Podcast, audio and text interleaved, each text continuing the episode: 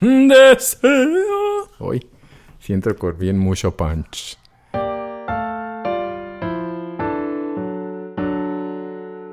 Santiagueño, a mí me dicen. Ah, tú sí eres santiagueño.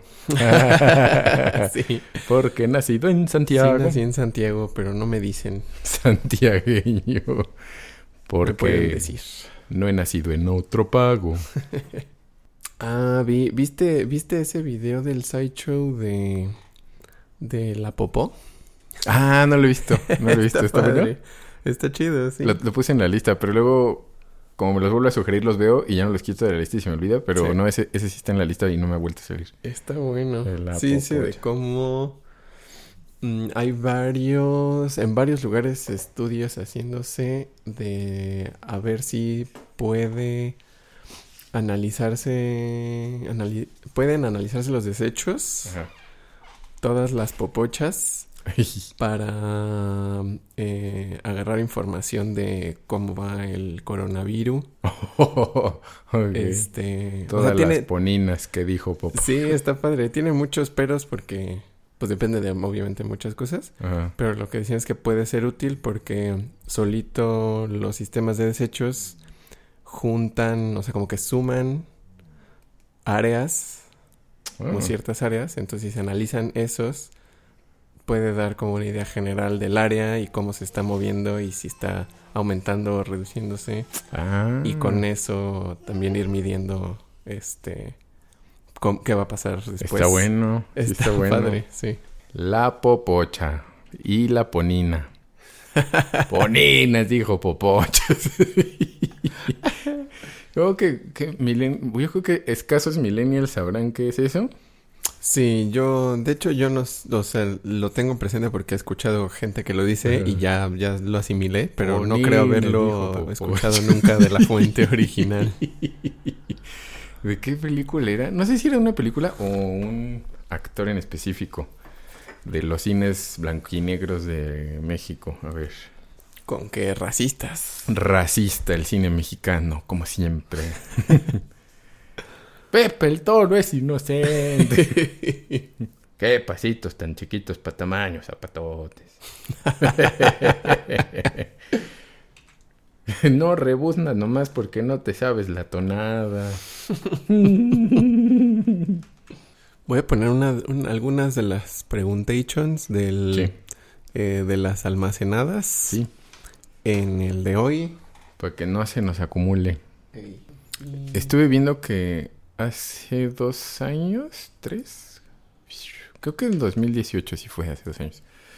O sea, no, el- sé que el 2018 fue hace dos años, pero creo que fue ese año. Así, Em, que alrededor de la misma fecha, allende el 16 de junio del año 2018, publiqué en Facebook que había un airecito muy otoñal y muy fresquito. Y este año, el 16 de junio, empezó el viento así como fresquito. Ah, sí. Y dije, ah, qué precisión. Ey, qué rayos. oye. Sí, oye, clima. Para que no digan, ay, cada vez está, pues está, o sea, sí está más caliente y está medio chueco el, según lo que recordamos.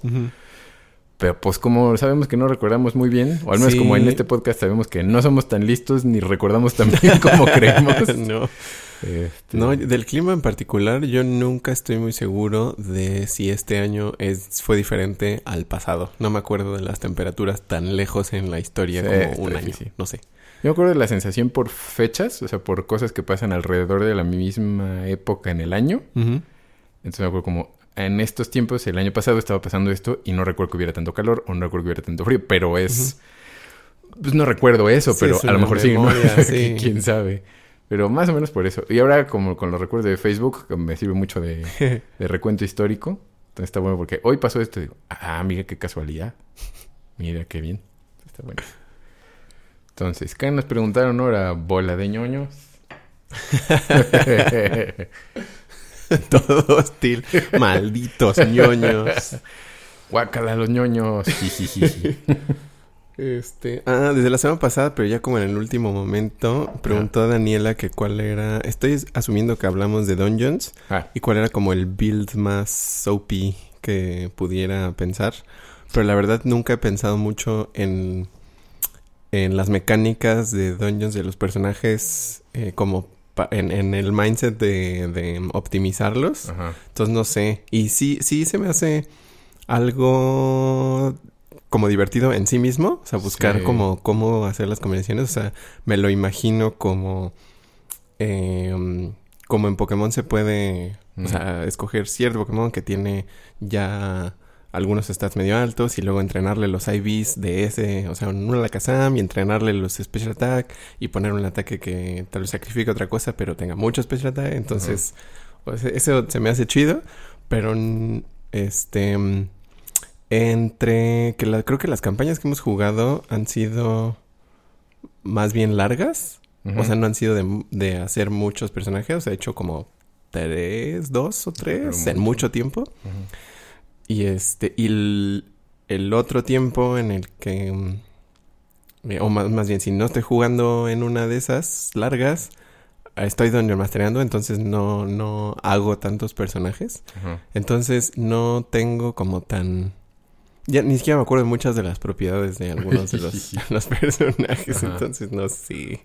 Creo que de lo, como de lo opeciador, quienes más se han dedicado a sabiendas o no, o sea, en el caso de César, creo que sí a sabiendas de meterle caña a su personaje. Entonces los vuelve hechiceros poderosos en general, ¿no? O sea, como muy, e, muy efectivos y que casi nunca fallan, o aunque fallen, tienen efectos ponchados. Y Angie elige cosas que le divierten, siento, entonces los optimiza como el Magic Missile antes y ahora son como cosas muy específicas donde se, terminan volviendo ataques muy poderosos, aunque no es un OP mm, tal cual. Optimiza la diversión. Optimiza su diversión. Pero no sé, algo había leído, siento que de en algo, cuando estaba buscando unos libros, unos PDFs, mm. perdón por la piratería. este, pero a Marx le gusta mi comentario. eh, Siento que alguien, alguien, había mencionado algo de algunas de las de, las razas, pero era algo mágico, sobre todo como... Creo que eran memes, creo que de hecho a la hora de estar buscando, encontré una página y puse memes de que era como casi indestructible una raza con un poder. O en una raza, un... ¿qué? Un class con un cierto poder, así como a partir del nivel 5 o 6 o algo así, ya empezaba a ser casi indestructible. No me acuerdo, no me acuerdo. Y sí, también como nunca ha sido mi forma particular de jugar, como jugador de Dungeons. Sí. Pues no, tampoco sé qué OPC. Siento que, por ejemplo, ahora el monje. Ajá. Es, físicamente es fácil OPCearlo. O sea, con todas las capacidades del uso del ki, de ataque. O sea, que tiene un ataque doble. Y como bonus puedes hacer otro ataque doble. Sí. Entonces, con un arma adecuada, por ejemplo, yo no lo construí que sea muy matón, o sea, más bien lo estoy construyendo que sea muy Shaka de Virgo. Entonces, como más desarrollo del ki en sí para poder hacer el Hadouken eventualmente. Pero sí, siendo que como cosa física que puede incluso usar su ki para duplicar el. aumentar su velocidad, duplicar la potencia de sus saltos, este. caer como gato de no sé cuántos pies. Entonces puede desenguillar, pegar muchas veces y eso. Entonces creo que físicamente puede ser casi como no le puedes pegar esa cosa, o sea, no... Sí, el Monk, el Monk optimizando la cantidad de ataques que puede hacer sí se puede poner muy intenso. Pero pues sí hay hechiceros también horrendos. pero no sé, ¿qué, qué eliges hacer? ¿Wizards? Eh, normalmente, ajá, creo que lo primero que, que empezó con mucho fue Wizards. Mm. Y ahorita intentó Sorcerers. Ya, ya hizo ah, dos Sorcerers. Sorcerers, sí, sí sí, básicamente, pues no sabemos. básicamente, quién sabe. No sé si hay muchas de las preguntas que son de top hmm. top 5, 10, 20, 25 que mm, así como desprevenido Sí. No sé, no me acuerdo. Unas cosas que no me nuestra top cosa? Ajá, tendría que hacer este recuento y memoria de qué he hecho en el mundo. Y no me acuerdo. En el mundo. Este, porque eh, quién fue? Amanda fue la que preguntó de los de los openings. Sí, los openings favoritos. Está, está difícil, está perro, sí está muy perro. Porque hay unos que se quieren mucho, aunque a lo mejor a la hora de pensarlos dices, ah, no está tan bueno, pero es bonito, ¿no? Se me acuerda, está bonito. Y otros que están muy padres. Por ejemplo, el Limit Break. Limit Break está, está bueno, de Dragon Ball Supers. Pero el poder nuestro es también es muy bueno. Pokémon, Pokémon Yoto están buenos. sí. Sailor Moon y Sailor Moon Crystal están buenos. Mm, Ranma está bueno. Luego, que todas las caricaturas que les gustan tienen no el de rescatadores. Está bueno. Siempre salvar. Sí. sí, sí, son muchos. Eh, obviamente Again y ah, este y The World de Ah, The World es muy bueno. También son bien padres. Sí.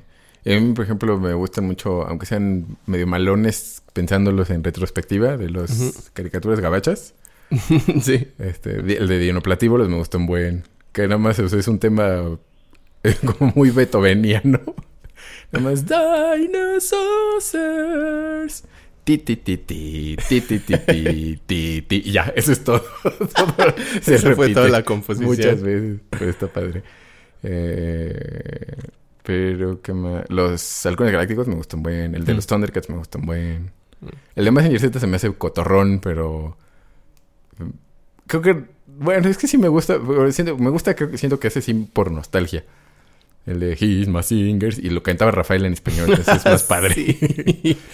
eh, pero la princesa de los mil años me gusta. Aunque la caricatura nunca me gustó mucho. Bueno, ese es un closing. Bueno, pero es... Y Fly, pues sí también. Sí. Dorado. Sí, los de muy padres. Y prácticamente todos los de Samurai X están ah, muy increíbles. ¡Ah! Creo que ahorita sí, nada más al tanteo de todos, mm. de todos, todos. Yo creo que el que más me gusta en este momento mm. y muy eh, subjetivamente. Bueno, obviamente subjetivamente, pero como, no sé, o sea, nada más así, sin hacer mucho análisis el... ni sé cómo, cómo decirle el título. ¿Medio? ¿Un medio? ¿One half? Eh, de... ¿No es un tercio? Kawamoto Makoto. Ah, pero es que es un uno es un tercio y uno es un medio. Ah, uno es un medio y uno es un tercio.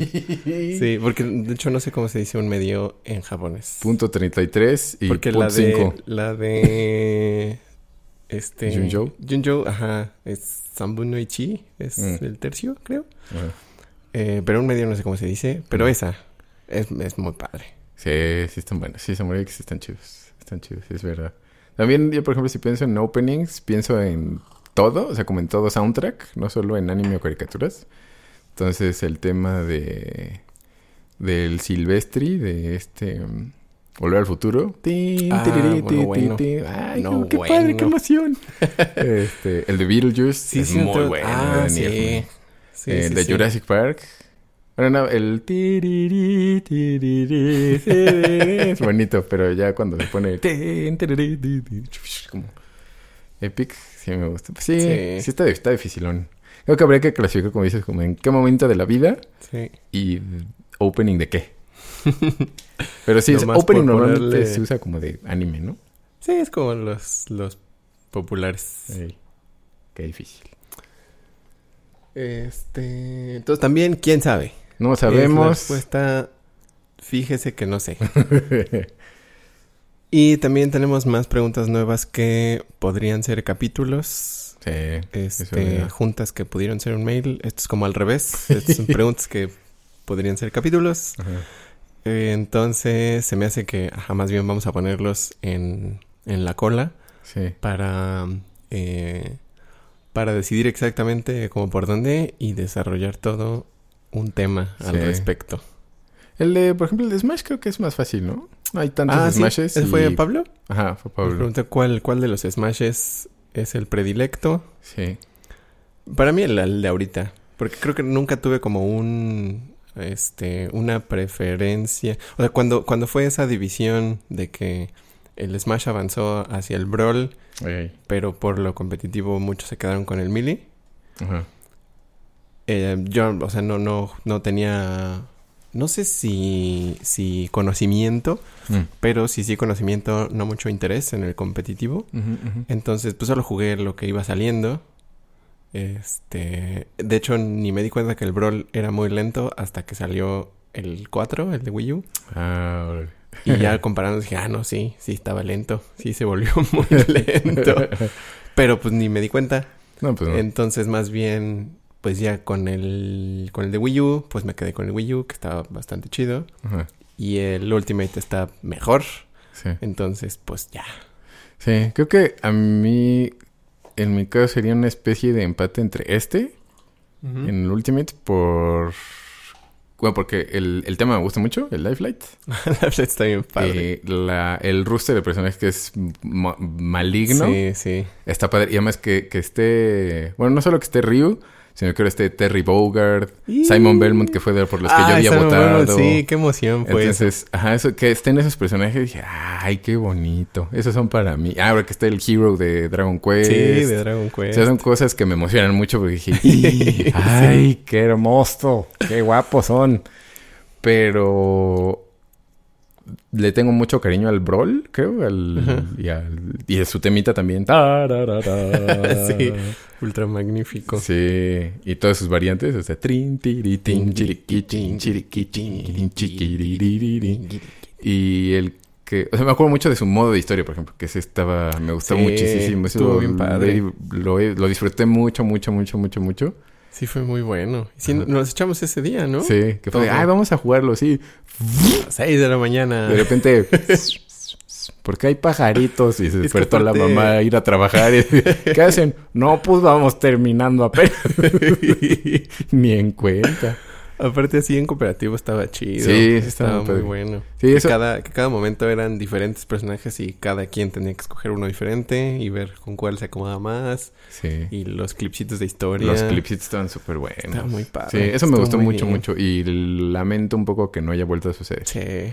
Pero entonces yo creo que en mi caso sería un empate por eso. O sea, porque estuvo muy padre. O sea, me gustó mucho jugar Brawl. El tema me gustó mucho. Y el modo de historia me gustó mucho, mucho, mucho. Y este porque como por la variedad. Pero eh, eh, para mí ya es un poco abrumante que haya tantas cosas y los stickers, bueno, los como los spirits y todo ya es... Sí. Digo, creo que jamás lo voy a lograr. Y lo competitivo ya es súper especializado y supongo que digo, no, nunca voy a poder. Pero está me divierto.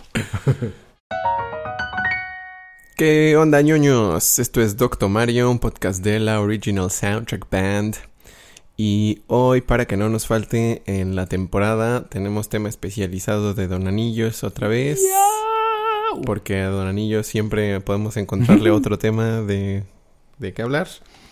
Eh, que estaba pensando que no hemos tenido en los recientes este mm, un tema específico de Dungeons. Entonces, el próximo ya le tengo ahí el oclayo en algo, algo Algo. dungeonístico. Al calabozo.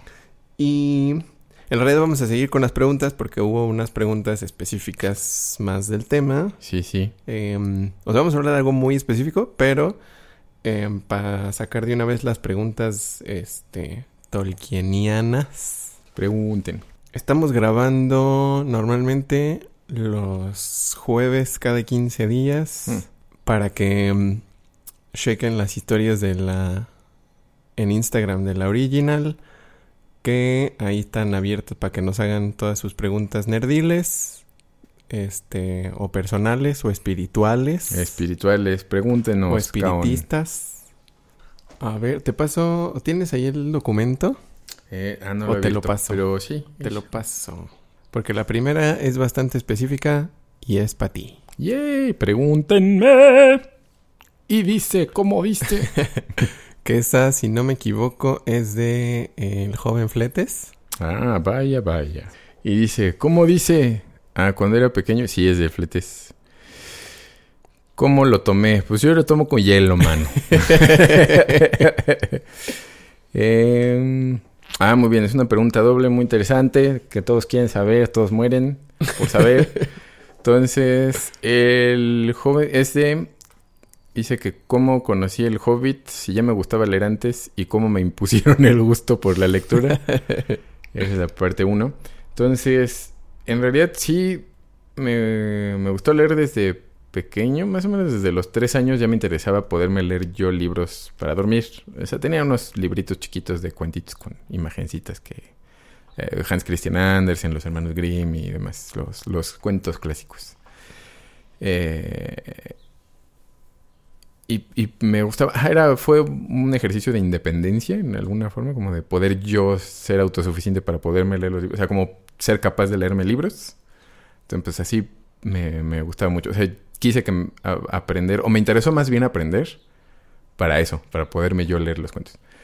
Pero desde meses, yo creo como de cinco meses, por ahí, ya la mamá, bueno, nos hizo el mismo ejercicio a los dos, pero era, o sea, nos dibujaba palabras de colores grandotas como gato, perro, oso, mamá, papá, o sea, sencillas. y nos hacía ruidos de los animales o, o decía la palabra y señalaba el signo lingüístico.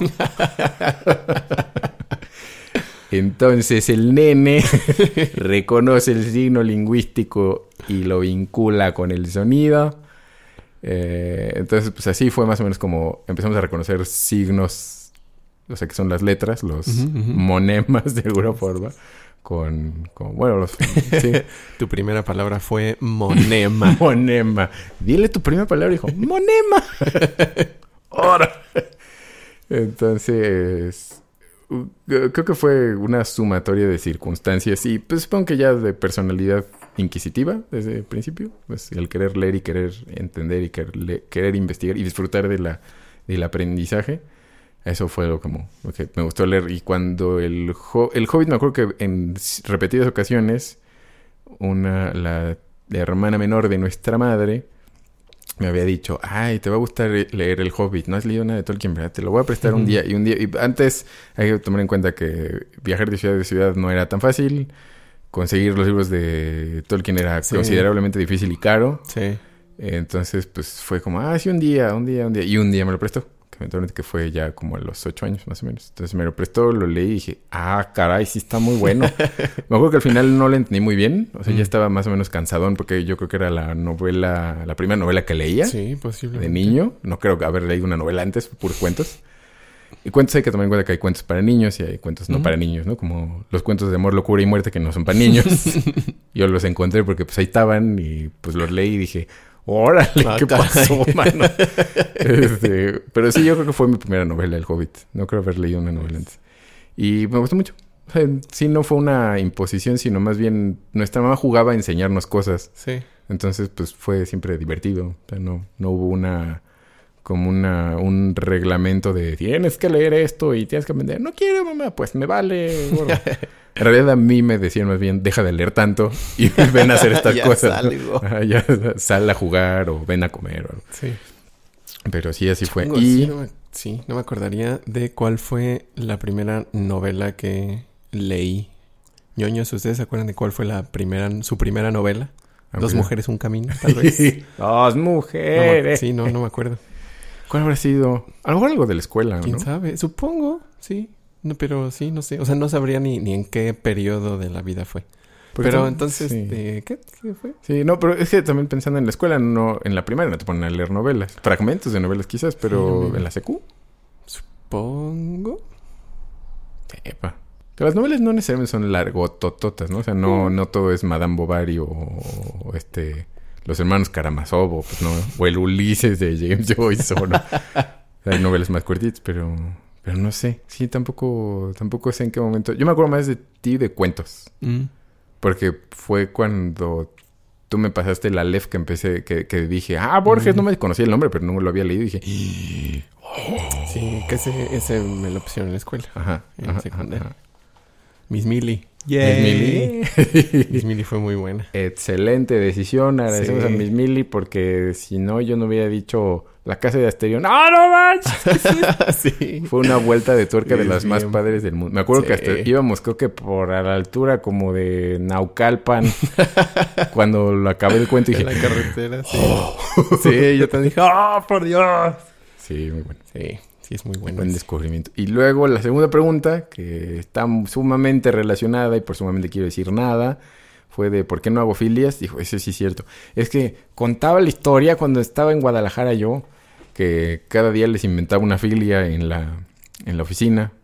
Pues por entretenimiento, porque pues había una lista de filias enorme y de fobias. Entonces pues mezclaba unas filias ahí como la La que más me acuerdo que esa, esa antes de que se... Creo que esa fue el origen, de hecho, de la creación de filias, porque en algún momento me, me dio mucha... Bueno, no sé si... A lo mejor se van a ofender, lo siento, pero era, era muy simpático, o se me pareció muy simpático, la combinación de coproso-necropedofilia. O sea, que era como el, como el gusto por la popó de cachorros de animales muertos. Una cosa así. O sea, era nada más combinar, combinar este, etimológicamente algunas cosas. Y pues a raíz de ella empecé a meter unas de payasos con no sé qué y patos con no sé qué tanto cosa. Pero voy a inventar, les voy a hacer la filia diaria a mis gentiles amigos míos. Y se las voy a tuitear. Y las voy a tuitear, las filias. Filias de hoy. Unas bonitas, unas van a estar medio gachas, pero a ver si luego no Twitter me dije como joven, ya no, no tuiteé usted. Y ah, bueno, pero. no tuiteé cochinadas, joven. La otra, la otra. la otra general de eh, pregunta tolkieniana hmm. es la que dijiste ahorita de Frodo. Ah, sí. Del Frodo, que creo que podemos. Digo, a menos que, que sientas que es un tema más intenso, que podríamos hacer en otro momento. Pero si no, ahorita no le echamos. Sí, podría ser, o sea, pues sí podría ser algo profundo, profundo como sobre quién es el héroe del Señor de los Anillos y por qué es el héroe. O sea, es como los héroes de mimetismo elevado, los de mimetismo... O sea, como, como ¿qué, qué les pasa, qué, qué sí, qué no. Ya, vendido. Vamos a hacer otro capítulo.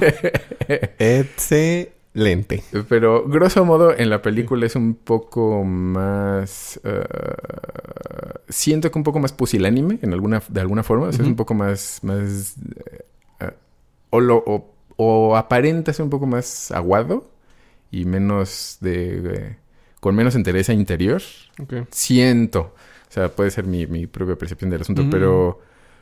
Pero en el libro es más claro como a pesar de su a pesar de sus pesares eh, la entereza con la que toma sus decisiones y la fortaleza con la que decide seguir el camino adelante no importa qué le suceda a él, o sea, ya todo se va a perder, no importa, no importa, no importa, yo tengo que hacer esto porque nadie más lo puede hacer.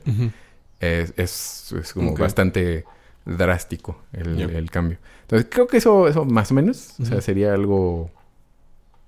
Como la diferencia... Ajá, de buenas a primeras, pero... Pero sí es, sí es, es discutible de mucho, como con mucha hondura. hondura. Con mucho Tegucigalpa, entonces... Honduras es nuestra nuestra patria no oficial. Las Honduras. Las Honduras. Y la otra pregunta ya compete más al tema específico de hoy, que es las alegaciones de racismo en Don Anillos, mm.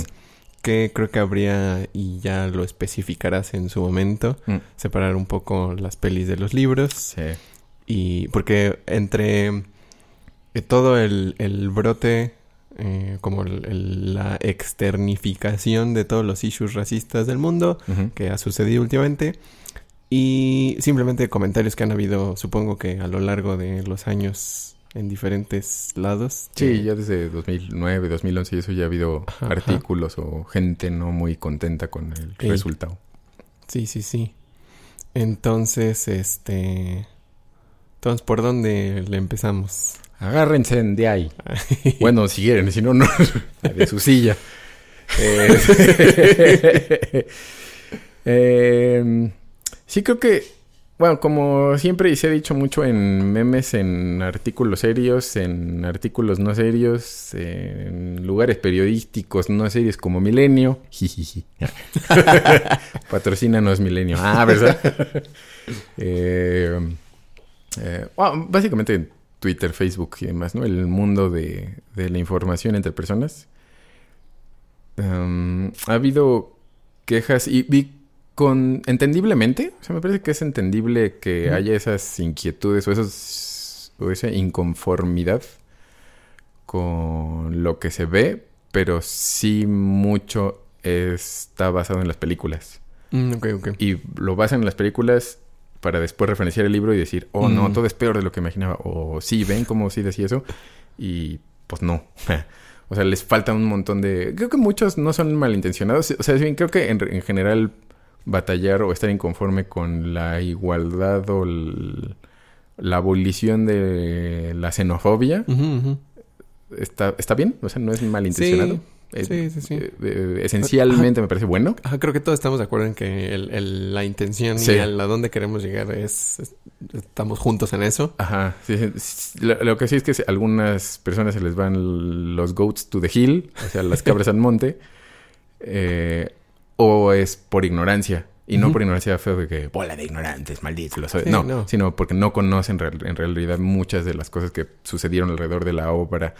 Eh, que incluso hace más o menos poco, ¿quién, quién pasó? Creo que en el, en el grupo de ñoños, ¿no? Se dijo, algo mencioné de Octavio Paz y de Elena Garro. Ah, sí. que recién algo había sucedido. Algo puse, ah, creo que puse un meme sobre, de, los del perro, del chemto, del... Sí, sí cierto. Que era como el Octavio, Elena Garro así con una cosa de, ay, la poesía, voy a hacer esto y, escribí estas cosas y estos artículos, estas opiniones y obras de teatro y demás. Y el chentito de Octavio Paz como, ay, no publiques porque me siento mal. Una cosa así, más o menos, pero que, que, sí algo así sucedió con Octavio. No le quita mérito a la obra de Octavio Paz, pero pues como el hacer de lado a Elena Garro por ser mujer y porque, ay, no me vayas a humillar, pues es como... Ah, pero eh, es algo que no, no todo el mundo conoce, ni tiene por qué conocer tampoco. O sea, la ignorancia no es mala, amigos, tampoco. Sí, no, o sea, eh, obviamente una persona va a ser ignorante en prácticamente todas las cosas. Entonces, que a uno le digan ignorante, creo que... Es como, pues, no, no estás diciendo nada. Es completamente, sí. Es cierto. Razonable, sí. ¿Qué, te digo? Eh, entonces, en este asunto de, Don Anillos, vi... Y de hecho, hasta, hasta guardé muchos memes... No, no memes, más bien les tomé screenshot mm, mm. a varias de las cosas que decían, porque dije, creo que esto es, esto es un material como, como para saber qué están diciendo y cómo sí están basándolo mucho en las, en las pelis. Mm, que eso, por ejemplo, hay una, no es un artículo, es una conferencia completa que dio la doctora Dimitra Fimi. Patrocínanos, doctora. este, que ya lo contacté y que le dije como, oiga, Quisiera yo traducir su, su, su corpus porque está muy bueno. no, e, es una Tolkien Scholar, o sea, como que es especializada en... Eh, siento que no, no solo en Tolkien, sino más bien tiene... Está muy clavada en los cuentos de hadas. En fairy tales en general. O sea, está en, en orígenes, en celtidad, en mitología, en cultura, historia, lingüística. o sea, como que toda esa es su, su obra de... Su zona de expertise. Pero este. No los encuentro. Pero. Eh, o sea, sí tiene muchas, mucho que decir sobre, sobre el tolkienismo. Y tiene una conferencia que es eh, específicamente sobre uno de sus libros, uno de los temas de sus libros, que es el, las razas, como el manejo de las razas en el mundo de Tolkien. Entonces sí hay muchos que dicen, ah, es que vi El Señor de los Anillos otra vez y me gustaba mucho, pero que lo vio, que lo vio, que lo vi, está lleno de cosas racistas y, ay, sí, todos, todos son blancos y hombres, y los malos son negros, y los orcos son negros, y todo es negro. Eh, digo, bueno, para empezar siempre se ha hablado de, o sea, todas las cosas que son fantásticas, y no fantásticas, mitológicas en general, como Shaimos se ha hablado también, es, de luz y oscuridad, ¿no? O sea, eso siempre, desde la creación del mundo, siempre se ha hablado de esa dualidad y del combate entre las fuerzas oscuras, las fuerzas de la luz. Entonces, eso creo que, pues, el representar lo malo con oscuridad y vestirse de negro y ser como un monstruo negro, pues como que a mí no me parece que sea particularmente racial. Sí, no. Al menos que lo forces mucho. Ajá, no es necesariamente referenciar a un asunto racial. Ajá, no. No es conceptual, abstracto de oscuridad. Sí, exacto. Eh, que eso siento que, o sea, sí entiendo cómo eso ha permeado en nuestra visión, en nuestra visión eurocentrista. Ajá, ajá de cómo lo negro es malo, entonces la gente de piel negra es mala, o es fea, o es menos, o es más atrasada, que eso también lo dice la, la doctora. Bueno, hay muchos estudios. Los estudios como antropológicos, eh, en cómo se dividían las razas y como las teorías darwinianas y de darwinismo social, de como, ah, pues si somos blancos, entonces somos más evolucionados, somos más listos, y eso que hasta el desgraciado este de, de Winston Churchill decía de los ¿Sí? así, o sea, hablaba horrible de. sí, de, ay, ay, señor, no diga eso, no sea feo. Eh, que tampoco ganó la Segunda Guerra Mundial, también lo pongo como, ay, este es el héroe que ganó, que ganó, ganó. Los rusos ganaron la Segunda Guerra Mundial. pero, este, en fin, el, ese, ese asunto como de, de poner lo negro y lo blanco, o sea, es como el, el la onda equilibrada taoísta del yin y el yang. Jiji. Hola.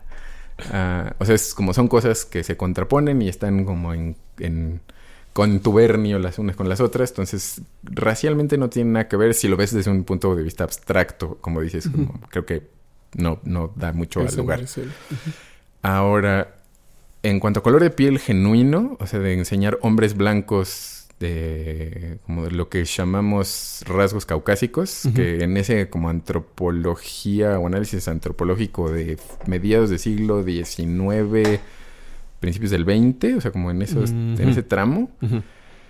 Eh, sí se, dividía, como la mayoría se decía, como, ay, es que hay tres razas grandes. Los caucásicos, los mongol... Bueno, los caucasicoides, mongoloides y negroides. Esos son. Mm, Caucásico, mongol, negro. ¿no? es como, ahí abarca todo. Más o menos. Eh, entonces, obviamente, pues se veía el, el, el, caucásico como, este es más chido, y los demás son feones, y como que les falta, les, falla, ¿no? No son tan chidos. Eh, que eso ya desarrolló eh, un poco después. Eh, bueno, ayudó al nacionalsocialismo y al, como la mm, raza aria, que la raza no manchen eran morenos porque son de India. ¡Qué demonios! Hitler. así, amigo del bigote, pero pues, los arios son de India. ¿Qué, qué, eran güeros? Pues no. Eran bien este. morenos. Que ahí están, o sea, hasta los hindús los hindús. Bueno, los indios, que la mayoría son hindús, pero no todos son hindús. La mayoría sí. Pero en, bueno, en el arte hindú, que sí, que los hombres están pintados de azul. Mm, o sea, que son a lo mejor imágenes femeninas, pero pintadas de azul. No es de gratis, sino que sí son negros, como decía el son negros azulosos, o sea, negros de una negritud casi purpúrea. Sí, sí, sí. Entonces, pues eso es más Se representa como... Ajá. O sea, las mujeres no tanto, por ejemplo, que es curioso. O sea, nosotros lo vimos de primera mano, no fue invención. Entonces, pues, es, o sea, sí, bueno, pues así se veían y esa es su percepción, pero pues sí, o sea, es el ario, el... no, es, no es blanco, blanco, blanco. Así que tú digas, híjole, güerito, pues no. Picando el hombre al hit, decía, oye, perdón, pero sí, señor el, el ario no es güero. y... Y bueno, de ahí también hay una correlación de lingüística, de si, o bueno, filológica, sobre si las razas con sus lenguas también son más avanzadas o se puede hacer un paralelismo. Luego, pues, si del proto-indoeuropeo vienen casi todas las lenguas del occidente que hablamos. Eh, eh, no, o sea, no, creo. Pero bueno, en ese asunto del color de piel... Eh, dicen también o se quejan que los soldados de Sauron, o sea, los Haradrim, los mm. hombres de Umbar, los piratas de Umbar, eh, los que son sureños y del este, son morenos o negros. Ok. Y pues, son humanos. Ajá, son humanos normales, pero son con la piel así. O sea, se ve que son como lo que para nosotros sería gente de Medio Oriente o de Persia, por ahí, eh, de India y usan elefantes de guerra y demás, ¿no? O sea, es, muy, muy Darío, muy Jerjes.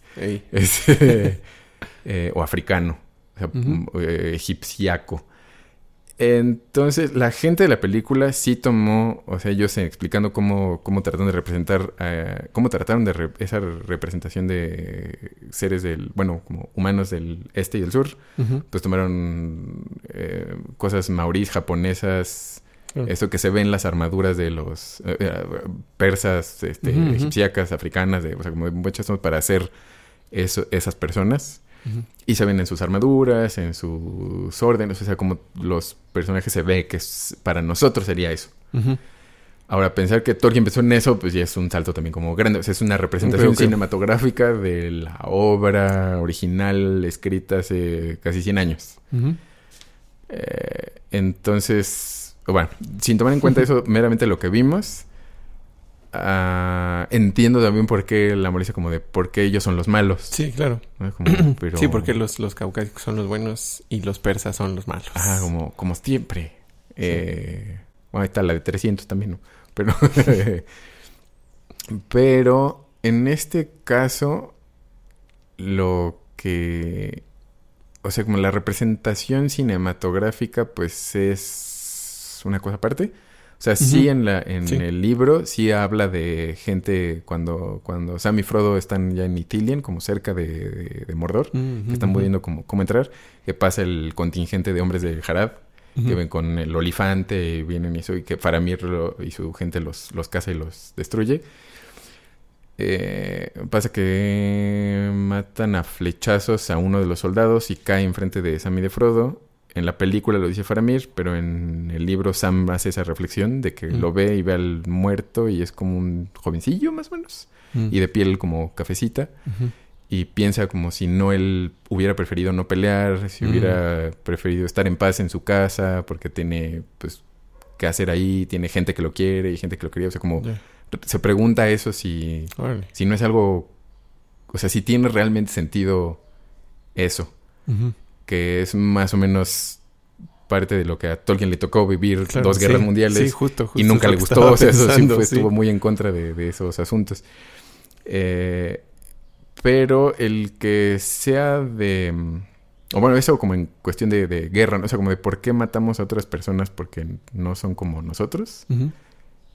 Y en el libro es claro porque Sauron en realidad tiene pueblos sometidos a él, o sea, los tiene como vasallos de él no tienen en realidad mucha opción. no hay, no hay, eran como en los aztecas, que, eran como de, oye, yo no quiero mis soldados, pues son mis soldados y te amuelas. Yo soy azteca, bueno, soy mexica y, bueno, originalmente eran mexicas, aztecas fue después, y bueno, el, el imperio mexica, pues igual le valía sorbete como todos los imperios, quien le mandara soldados, es como son mis soldados y me vale gorro. O sea, tú me los das que es más o menos lo que un tirano como Sauron hacía con los pueblos del sur. Los pueblos del sur no eran malos intrínsecamente, se peleaban porque pues no había de otra. Por aliados con Sauron. Y eso entonces también se... Eh, ya al final, en la cuarta edad, ya como que hacen la paz con Umbar, Harad y eso se vuelven tributarios de Gondor, que bueno, pues son reinos y hay un sistema de vasallaje igual y demás. Pero como ya vamos a estar en paz, ya no hay nadie que los tenga sometidos, mejor vamos a comerciar y ya, se hace todo tranquilo.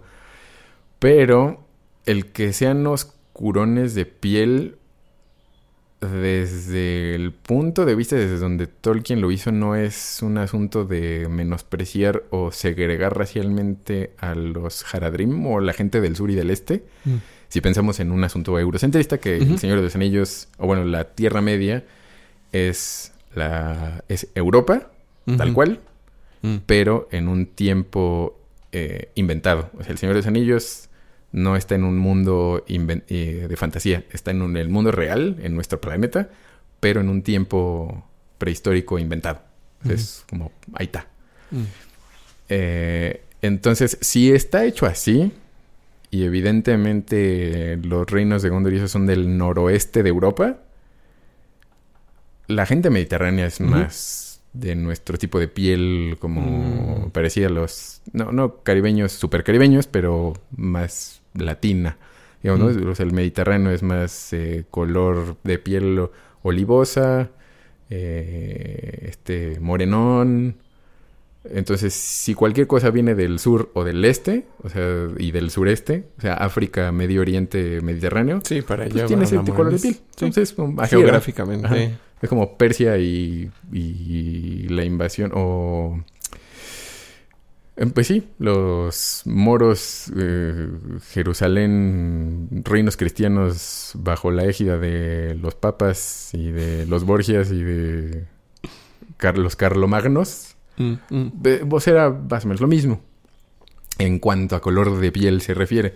Entonces no se trataba de eso, sino como, pues tiene sentido. O sea, además, o sea, hasta, hasta en, asunto climático tiene sentido que si vives más cerca del trópico, pues tu piel va a ser más oscura. Es lo más común. eh, por, genética y por, por cantidad, por radiación solar recibida, así va a ser.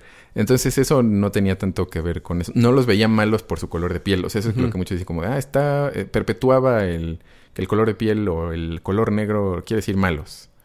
Eh, pues, pues, no. O sea, no era por eso. No, no eran malos. En ningún momento dice que, que por ejemplo, que sean malos por, por eso. Inherentemente malos. no. O sea, eran tributarios sometidos a Sauron. O sea, eran, eran pueblos sometidos. No, no tenían, como dije, como no tenían elección. O sea, eran malos, o le tenían mala hazaña a los hombres buenos por las mentiras de Sauron, porque Sauron también parte de su poder es, mm. el engaño y la mentira. Así eh, sucumbió la isla de Númenor. O sea, así volvió horribles a los hombres blancos y poderosos y buenos. O sea, eso también es, o sea, los elfos, hay muchos elfos que son unos hijos de su recontrajijurria y no les ponen mucha atención y en realidad son horrendos de personalidad, pues aunque dicen como, ay, qué bonito es ese elfo, como el sangrón de Feanor. Y los últimos reyes de Númenor, eh, pues eran ya, sacrificaban humanos, o sea, quemaban gente, perseguían a sus... ah, fíjate como... No, pues como la política de ahora. Perseguían a los que estaban, pensaban en o sea, diferente de ellos y demás, ¿no? Y eran, pues, los hombres blancos, o sea, como la cúspide de una civilización. Que Gondor es como la, caída de la civilización. Ya cuando están los reinos de Gondor y en el, Señor de los Anillos ya están de salida. O sea, es como Bizancio, caída del Imperio Romano. Ya, ya no, no van. Y vienen otros hombres que son hombres menores, que entre comillas, que son menos poderosos y menos como chipocludos, pero ellos están empezando su historia como los Rohirrim o como otros. Pero no era eso. O sea, eso en cuanto a los hombres hombres. No uh hablando de solo de como clasificación de, hombres. Humanos. Ajá. Pero otra cosa que dicen eh, o que se pelean es que los orcos, los rasgos de los orcos, o los orcos son mm, negros y tienen rastas y, y pues así tienen... ¿Quieres decir que representan jamaiquinos? sí, que, que así como, ay, no, les falta que tengan un buen ritmo y no sé qué, como charros, neta. O sea, eso es como, eso es lo que estás viendo. Es insisto, lo, lo, entiendo porque lo están viendo desde una visión muy corta en cuanto al Señor de los Anillos se refiere. Y muy imbuida de, de cómo se ha segregado a esa gente en este lado del mundo. Entonces, sí lo entiendo, pero pero estás hilando donde no está. Es, es, machar, machar el, em, el contexto de lo que uno ya espera y lo que uno cree con eh, ver nada más la película y como esa la capa más superficial de lo que se alcanza a ver y hacer esa conexión, ¿no? Que, mm, que cuando lo, lo mencionaste en el, grupo mm. de, de, de, de, los dungeonistas, es lo que decía también eh, Keka, ¿no? Que también, o sea, parte de la, en cierto sentido, responsabilidad de uno como consumidor de cosas es este o sea, hacer ese proceso y ese análisis de qué estoy viendo, quién lo hizo, de dónde viene y que, cuál fue la intención o no, o no intención. Y este, y que, no todo el peso de lo que uno pueda interpretar de una cosa que ve cae en el que la está creando y manifestando. Definitivamente. Y es tal, eh, incluso desde la expresa intención de Tolkien de no hacer una alegoría de nada. Eso. ni es una alegoría cristiana, mm. eh, ni es una alegoría de las guerras, ni es una alegoría de nada que dice, yo detesto las alegorías, no me gusta escribir en alegorías. Es necesario y es a fuerzas, o sea, eso va a suceder a fuerzas. Mm. Cuando escribes sobre todo cosas de fantasía, a fuerzas hay alegorías y hay como, o sea, hay... hay va a Paralelismos. Ajá pero yo no escribo eso y no me gustan. Entonces, no estoy tratando de escribir, no estoy diciendo una cosa eh, hablando de otra. O sea, no. tiene un mensaje que te quiere dar con su historia. Ajá, O sea, como la historia del Señor de los Anillos, grosso modo, es como, creo que en el episodio uno de los podcasts dije más o menos, que era, tenía mucho que ver con el asunto de las máquinas. y, pero las máquinas como artificio, o sea, las máquinas y la magia, porque las hace, hace una especie de conexión en una de sus cartas Tolkien en el 54, creo que decía, alguna de, una, alguien que le escribió a una lectora. Eh, que, eh, o eso fue uno de sus editores, no me acuerdo, creo que fue en la carta de 10.000 palabras que hizo, sí. ese clavado, este, que habla de, mm, es las cartas, la las cartas, la, las máquinas, la inmortalidad y, otra cosa eran como tres, más o menos como... Ah, y la caída, la caída de las cosas, como el default mm, o, cosas. Entonces, el asunto de la maquinaria, o sea, que se refleja mucho en cómo, cómo usan, por ejemplo, los Saruman y los uruk la pólvora que descubren para destruir la muralla del abismo de Helm y entrar a, como a atacar a los Rohirrim. Eh, pues están inventando eso, como esa, esa mente de, quiero crear cosas y con el poder de mi conocimiento, que en el caso de Saruman, ah, voy a doblegar a los demás a mi voluntad porque esto es lo que se tiene que hacer. Que es lo mismo que le pasó a Sauron. Sauron en realidad no empezó siendo mala persona. O sea, hay cierto grado de empatía que le tengo a Sauron porque él quería hacer las cosas bien. O sea, él quería que las cosas funcionaran originalmente antes de volverse el segundo Señor Oscuro. Mm. Y, él quería hacer que las cosas fueran armoniosas y ordenadas. Le gustaba mucho como tal cual el orden. O sea, el orden está bien, pero no se puede lograr y no se puede lograr. Y dice, pues hay que hacerlo por la fuerza porque la gente no entiende y es, y es mensa y no sabe. Mm. Entonces, pues hay que someterlos a eso. Y entonces eso lo llevó a, ah, lo que es, de lo que se volvió después.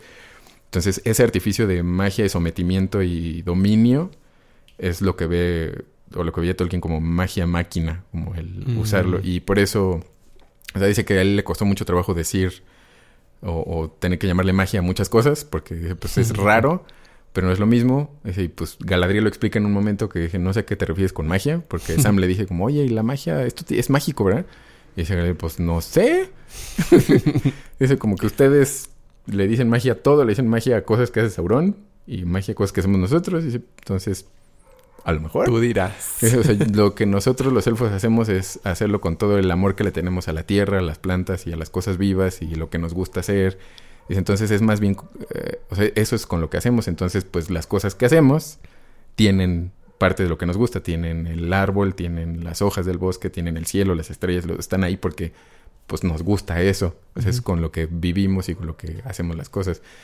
Eh, relacionado a las capas, por ejemplo, con las que se cubren que los medio camuflan. Eh, entonces dice, pues si eso es magia, pues supongo que es magia. En realidad es arte, o sea, es una especie de arte muy desarrollado a, través de mucho, mucho poder de, los elfos. Entonces, eh, eso es una de las cosas que, de lo que en realidad trata, como dice, temas generales. el querer dominar a través del artificio y otra cosa en vivir armónicamente con eso, que los hobbits son como el la epítome de ese vivir en armonía sin hacer nada. como, pues tú vive y es bonito, vivir es bonito. Es muy dionisiaco, está padre, todo está en orden, vamos a comer, qué bonito, te regalo en mi cumpleaños, regálame, ah, qué gusto me da. tranquilo. Y el asunto de la, de la caída y la mortalidad, que, ese es un foco principal de cómo a los hombres los motiva el que no sean inmortales, entonces como su vida se quema muy rápido, tienen que hacer muchas cosas muy rápido, o sea, se ven motivados a, lograr mucho. Mm. Y los elfos son más parsimoniosos porque pues ellos viven en la nostalgia perpetua, o sea, son viven en el blues eh, por todo lo que se pierde, o sea, porque ven el mundo pasar mm. enfrente de ellos y se termina y ellos continúan y lo que les gustaba se termina mm. y entonces no se acaba, y los hombres son libres. En algún momento se liberan y ese es el don que les regala el creador de la Tierra Media. Pero eso crea muchos conflictos. Los hombres quieren ser inmortales, entonces empiezan egipciacamente a hacer tumbas gigantescas y mausoleos para los reyes, los reyes de Númenor, mm. y están obsesionados con vivir más, y eso que lo dice expresamente. O sea, como parte de eso es el como valorar más a los muertos que a los vivos, y entonces eh, ya se, Y por ahí entra Sauron y los corrompe más y los vuelve como, pues ya, se cae. Y se hunde la isla de, como su Atlántida, que fue Númenor. Eh, que igual a los elfos cuando creen los anillos de poder. ¿no? Sauron le dice, no, yo les voy a enseñar a hacer cosas súper poderosas, súper bonitas. Y eso, y ñanga le hace el anillo único y los, y los trata de controlar a todos. Qué bonito poema es el, anillo. Como también vi uno que debería todo el mundo hacerse de un hobby, como Sauron, que dice que él tuvo el tiempo todavía de hacer un anillito, una joya con una inscripción y. Es su hobby hacer joyitas. Más o menos. Y venderlas en Etsy. En Etsy. Señor Oscuro segundo. Eh, entonces esa, en realidad el eje de eso eh, está por ahí y el Señor Oscuro no es oscuro de piel, es oscuro de intención y de abstracción del corazón y de, dominio de los demás, ¿no? No es su, su onda no es destruir, sino hmm. dominar, todo.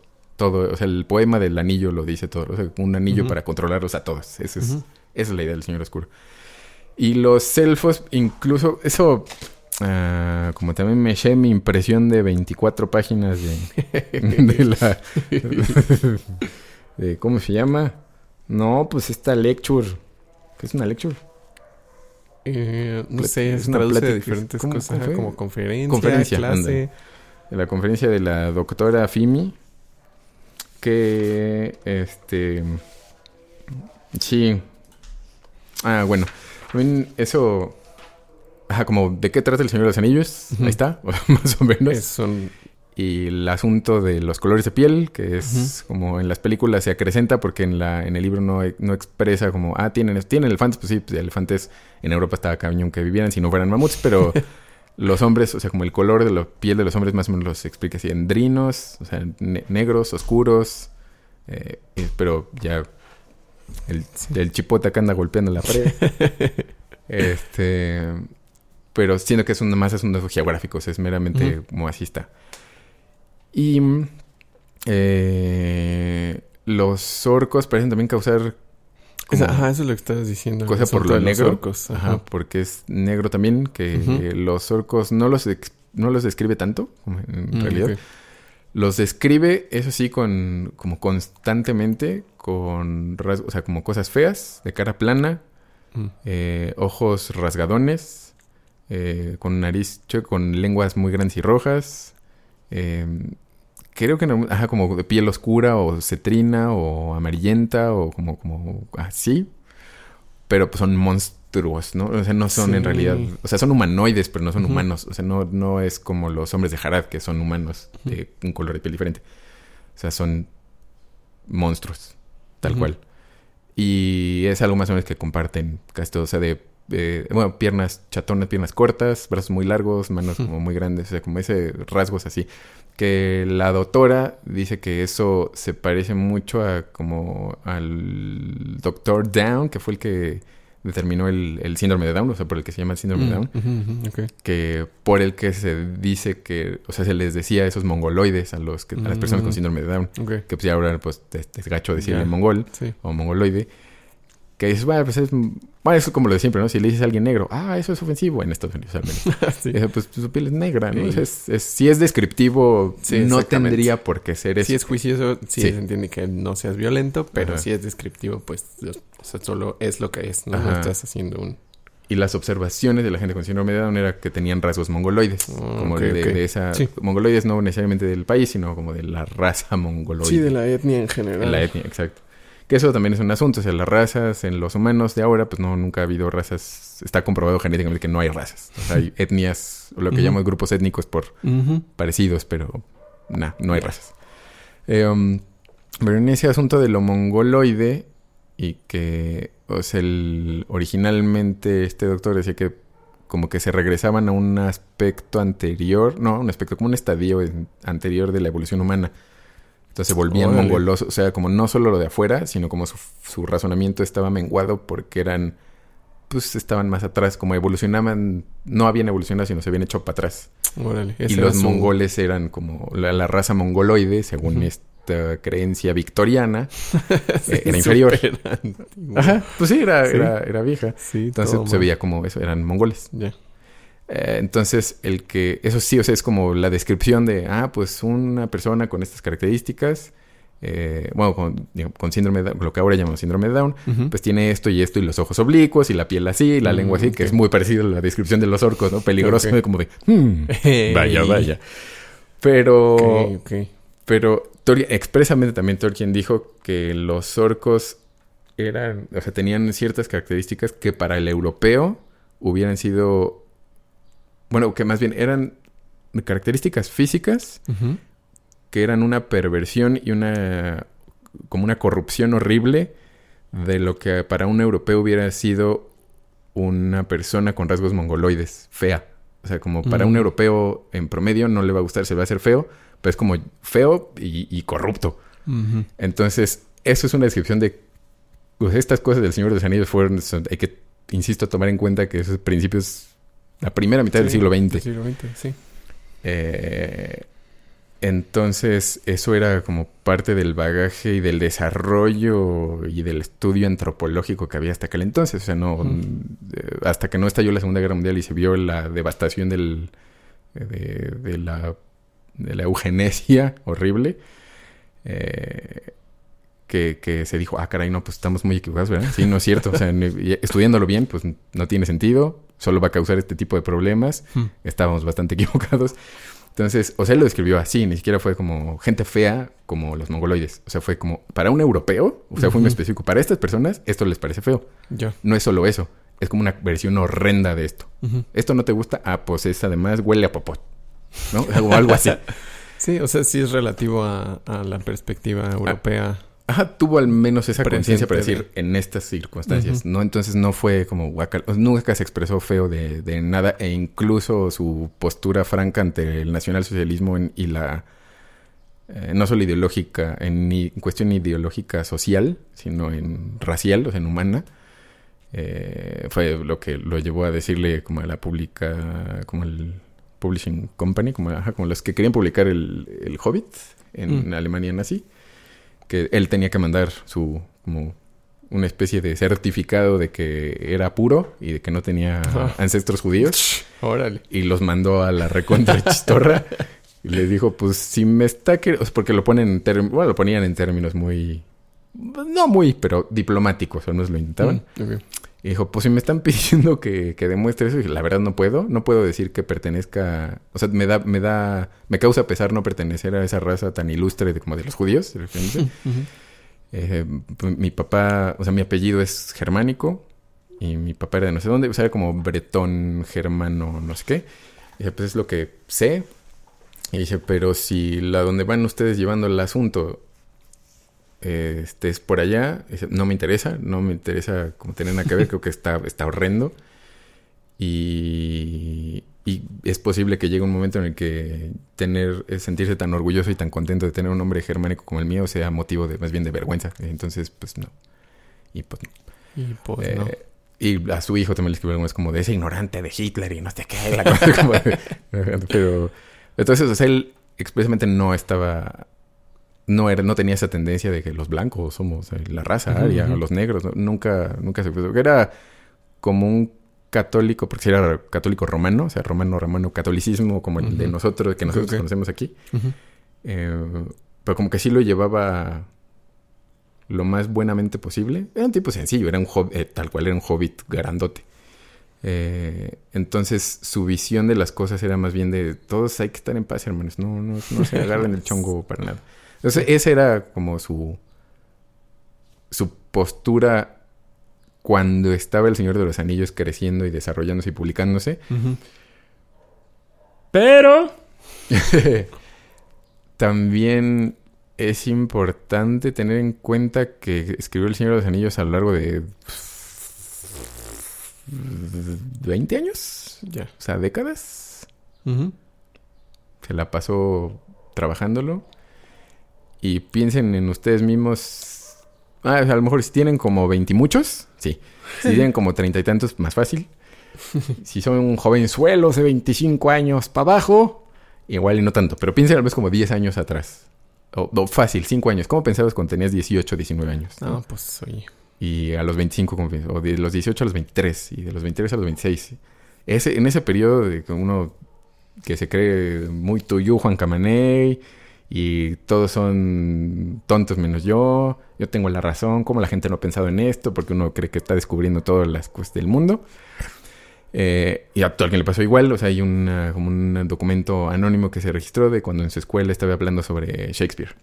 Y habló pestes de Shakespeare, que horrible, y ese baboso, y nació pobre, y, y ¿a poco sí una persona blanca de un padre como pigmeo, o sea, como feo, y no sé qué pudo haber escrito eso, o sea, como tenía esa visión, pero también eh, la, doctora doña Tolkieniana decía que eso, o sea, esa, como esas visiones raciales venía, eran de una visión racial victoriana, de 1850 y tantos.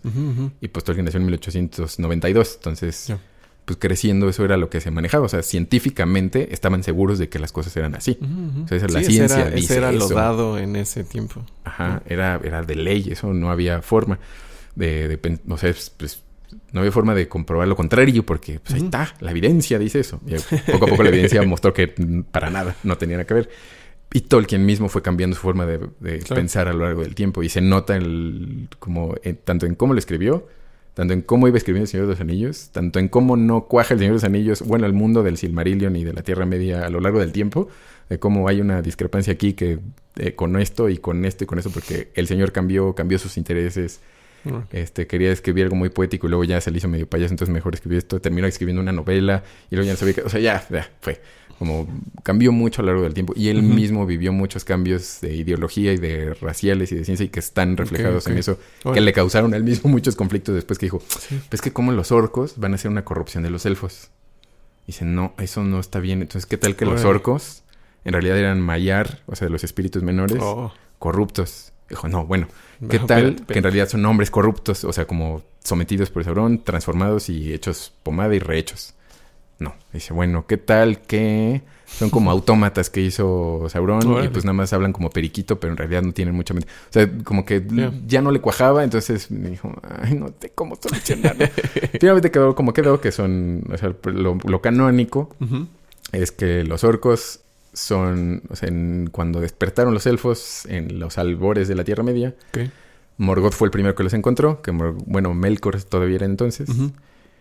Eh, y como él, como ser angélico, no tenía el poder de creación, porque pues no era, no era Dios, o sea, Dios fue el que los creó a ellos, pues él quiso hacer cosas a su forma y pues los agarró, los torturó, los, los destruyó y lo trató de hacer algo que él quisiera, él pudiera hacer y creó a la raza de los orcos. Y de los oh. Ents creó a los trolls y de los... O sea, como él agarró lo que encontró y lo empezó a modificar para él poder hacer sus propios seres. Entonces, que es algo que le duele mucho, se supone, a, los otros, a los otros poderes de la Tierra, porque es como los orcos son intrínsecamente malos. O sea, no hay, no hay forma de redención. Que él quería un enemigo que no fuera, que no causara. él, Tolkien, no quería un enemigo que causara simpatía. O sea, que no sentías como, ay, pero es que pobrecito. No, o sea, que esos son malos y no hay... o sea, son nacidos del están mal. hechos, ajá. Eso es lo que había estado pensando acerca de mundos fantásticos y porque también hay un... Eh, todo un issue, no sé si ahorita este, lo discutiré o después, pero con las razas de Dungeons. Ahorita están como ah, reevaluando como qué, cuáles, cómo llamarles y de qué se tratan y qué opciones tiene uno como jugador y cosas así. Pero mm, lo que había estado pensando es que en un mundo fantástico que uno crea, puede existir algo que sea completa e inherentemente bueno y algo completa e inherentemente malo. Y no tiene que representar a algo este, necesariamente de la vida eh, real. cercano, humano. Ajá, no es alegórico. Ajá, ajá, exacto. No, no tiene una representación directa de, este, de un grupo de personas o un tipo de personas ni nada, ¿no? Es, simplemente una manifestación maligna de algo y esa es su naturaleza y es horrorosa. Sí, sí, exacto.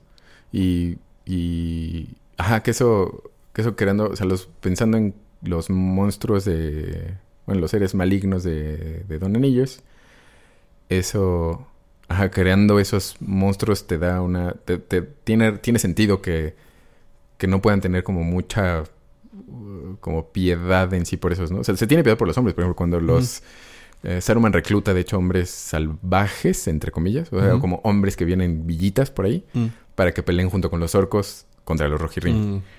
Y al final de la batalla, cuando ya los, los orcos nadie, nadie los perdona. O sea, los, el bosque de los Ents y de los sucuernos los, nunca sale. O sea, lo único que se sabe es que es bien padre. entraron, mucho. nunca salieron. ¿Qué pasó? ¿Quién sabe? De repente hay una colina ahí como podrida y eso fue todo lo que quedó y es como, ay, no manches, qué bien. Pero todos los hombres este, les dijeron, pues, ¿qué pasó, mano? ¿Qué pacho, qué pacho, carnal? Dijo, no, es que pues nos dijo este mono que, que, nos querían quitar nuestras tierras y que ustedes comían carne humana y que nos iban a matar. Y, o sea, fue por engaños. Que dijeron, ah, no, pues no, hijo, ¿cómo crees? Entonces lo soltaron y dijo, pues no, pues, o sea, pues de, ahí donde vivían está bien. no, no pasa nada. Y que todos se quedan como, oh, oh, no era cierto, ¿no? Pues parte del encanto de ser humano era eso, justo como que tiraba en carisma 80. Entonces, pues, eso, esa era la parte, pero eran hombres. Los orcos no son redimibles, o sea, esos son creados por el mal y odian todo, odian a su creador, se odian entre ellos, que eso es lo que más les parece vomitable a los a los seres, a los a las potestades del mundo, ¿no? O sea, que, que el que, el que es como su creador, aunque no los haya creado tal cual de la nada, lo detesten porque les dio esa cosa y odian y lo único que tienen es odio, odio a, lo que sea. Está bien horrible. No, pues es horrendo, no, hay, no hay forma de, de, relacionar eso. Entonces hay esas, o sea, la descripción física de los orcos no, como dije, no, no... Lo hice, o sea, también eh, no, no, no, refleja una maldad intrínseca de una raza real. O sea, sino... Sí, creo que es ese asunto de, de la descripción física que tenga rasgos mongoloides es tal vez lo más cuestionable, que era como innecesario que fuera así, pero no, no era una significación de... O sea, no era una representación, pues. Sí, no, nada. Ni era un odio a los mongoles porque nos invadían. Porque, ah, también un mono decía que era como Tolkien está reflejando ahí como los invasores son los que, o sea, como los inmigrantes. Oh. dije como, ay, chis, chis, chis, chis. Pero sí, sus fechas no cuajan, por ejemplo, ¿no? Como, como en tal mm, fecha que del Señor de los Anillos fue cuando empezaron los inmigrantes a llegar a, o sea, de India, de, de como las ex colonias británicas. Empezaron a entrar y pues la verdad es que eso lo escribió muchos años antes, ¿no? O sea, como se publicó, mm, pero eso ya estaba hecho. Entonces, no, no cuaja. O sea, hay muchas cosas que, que le criticaba un, un don que no cuajaban. Este. Entonces no se trata de inmigración, porque también hay, mm. hay migraciones en el Señor de los Anillos a lo, a lo borras. O sea, uno se mueven, los, los hobbits se mueven de un lugar a otro, este mm. eh, llegan los hombres y eso y se instalan. Los Rohirrim llegaron y dijeron, como ya llegamos, y los Gondor dijeron, oye, pero bueno, vamos a ser amigos. Sí, seamos amigos. Ah, bueno, pásale. Entonces, este, incluso, por ejemplo, en cosas como físicamente cuestionables zonas, los hombres de Pukel, que nunca aparecen en la película y a mí son de, de oh. mis razas favoritas de, de, aparecen poquito, o sea, nada más los mencionan y ya. Y el jefe se llama Gamburigan, que son como chapar, como pigmeosos, o sea, son chaparritos, chaparritos, sin pelo, bueno, como sin pelo en barbas ni nada. Como lampiñones. Ajá, lampiñones, que dice que algunos tenían como con orgullo una barbita así insípida, larguita, y ya era como, ay, tengo pelo. Pero hablaban como toscón y eran simples, o sea, como esos de yo ser jefe, ¿no? Como ah, normalmente se pone a los salvajes. Ajá. como estamos acostumbrados a ver los salvajes a lo largo de muchas, muchas décadas de, fantasía o de. o, de indígena, gente indígena. Entonces, o sea, no lo hizo en, en afán burlón ni en afán porque los pone como alguien muy.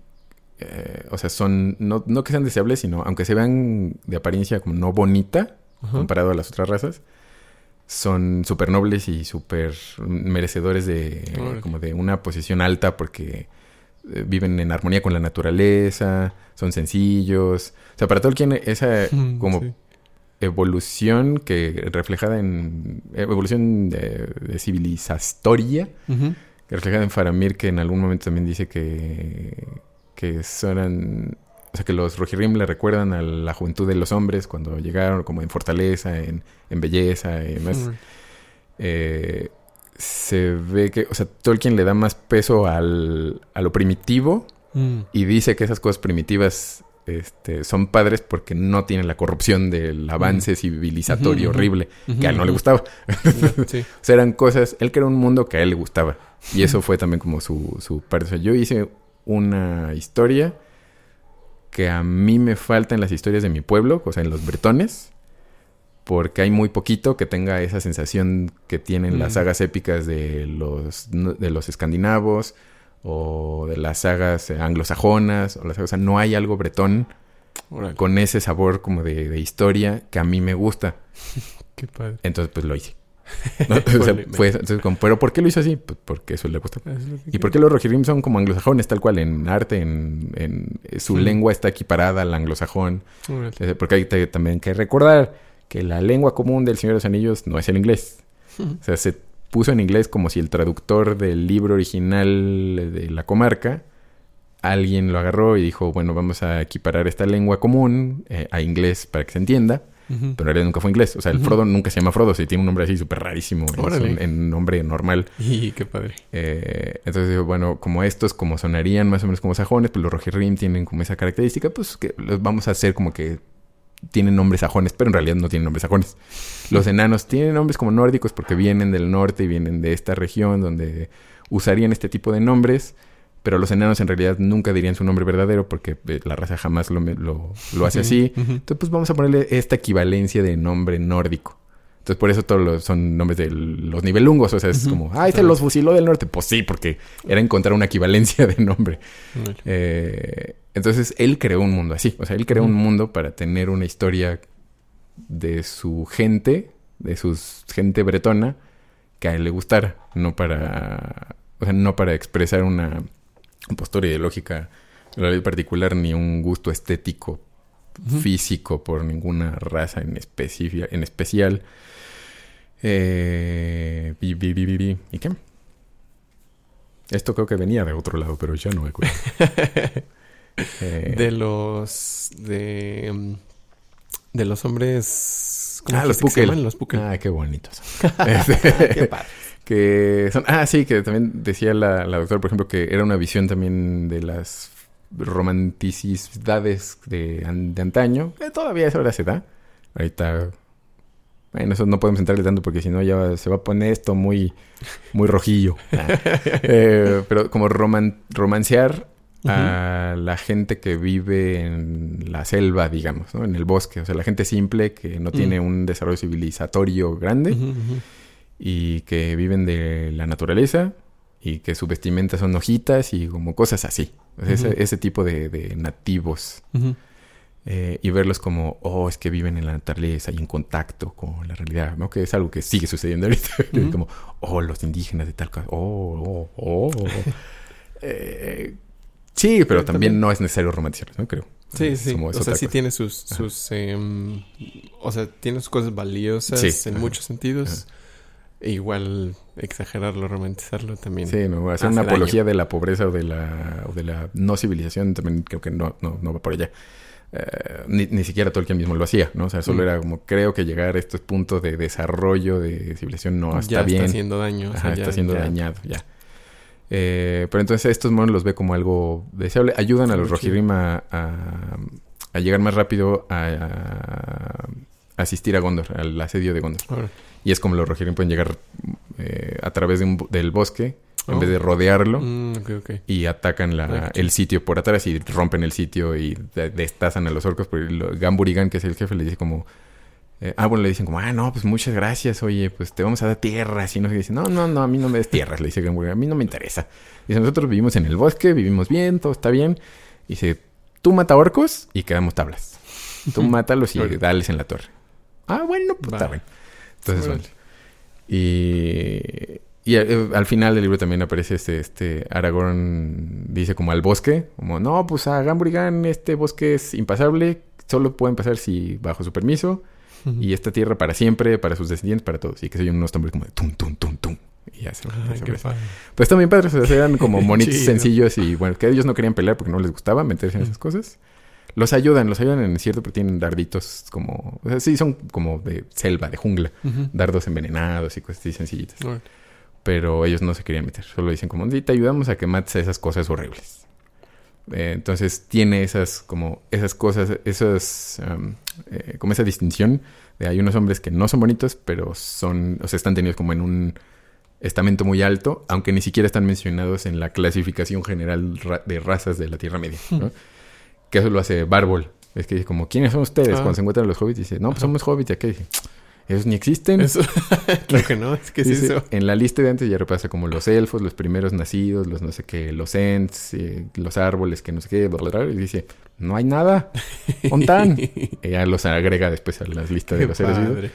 Pero eso, o también esa lista de seres vivos como principales, digamos, es una visión muy medieval. Órale. Eh, mm. Y Tolkien hizo un mundo medieval. Sí, es medievaloso. Imaginado, o sea, es como más o menos, o sea, está embebido de eso. Entonces, en, eh, hay una como escala de valores, de valoración de la escala del ser, algo así se llama, no me acuerdo bien. Creo que es algo así como la gradación del ser. Ah, es como una eh, cuestión ideológica medieval que hay escalones de como de quién es más valioso y quién está más cercano a la divinidad, ¿no? O al, o al demonio. Entonces, ah. epilepsia. Hay dos epilepsias. Eh, entonces, en este caso, la valoración racial en el mundo de la Tierra Media es más moral y teológica que, bueno, ético-moral, más que física. O sea, físico es, no, no, no, eso no tiene tanto que ver. Sino los primeros, o sea, los primeros que se crearon, que son los, los, los Valar, que son los, como los seres angélicos, pues son casi pura, mm. como pura energía divina. Eh, digo, está la caída de Melkor, que es el, mm, mm. ángel caído, ¿no? Pero, pero están esos. Luego vienen los primeros nacidos, que son los elfos. Que están también como... Son grandes, maravillosos, poderosos. Pero son muy... Crecen en majestad, en poder y en habilidades si se van al reino bendecido. Y los que no, no crecen tanto, aunque tienen otras habilidades, por ejemplo, también se les otorga eso. Después vienen... Eh, lo, vendrían los hombres. Bueno, luego los enanos, que los enanos son creados por un de la piedra por uno de los mm. semidioses y pues los castiga, le dice como el... el eh, bueno, le dice, más bien luego va a castigar y le dice, ¿por qué hiciste el del dios? Le dice, ¿por qué hiciste monos si yo te dije que mis hijos van primero? Pues es que yo ya quería tener a gente a quien enseñar. Bueno, pues los vas a tener que matar. Entonces que llora y los, los va a matar y ve, pero ve que los, los, los siete padres de los enanos como que ya reaccionan, o sea, ya tienen conciencia. y dice, no, no, no. Dice, no, pues no. Dice, no, ¿cómo crees? No, no, no les vas a hacer eso. O sea, ya los creaste y ve lo que están haciendo. Sí. Entonces, no. Ese, pero no pueden despertar hasta que nazcan mis hijos. Entonces, los tienen que dormirse. Entonces los ponen a dormir en siete montañas en, la tierra y son los siete padres de los enanos que cuando despiertan los elfos despiertan ellos. Mm. Entonces ya se les permite, pero fue como, como que pechó. Entonces ellos están considerados ahí en esa como, hmm. como no están tan cerca, pero, ajá, pero están. Y luego ya vienen las potestades como horribles de los orcos, los los, los, hasta los señores oscuros. Pero eso es porque moralmente son, son cuestionables. No porque, por ejemplo, los hombres sean moralmente inferiores a los elfos que los elfos luego sí lo creen y por eso, ah. por ese error les, les sale caro. ¿no? Están los, los asuntos de Beren y Lucien, que es como uno de los cuentos también más padres de Señor de los Anillos, que por despreciar a Beren, que es como, ese hombre que ni va a poder nada. Si todo el mundo ha tratado de quitarle un Silmaril a Morgoth de la corona y nadie puede un hombrecillo que va a poder, y pues va y se lo quita.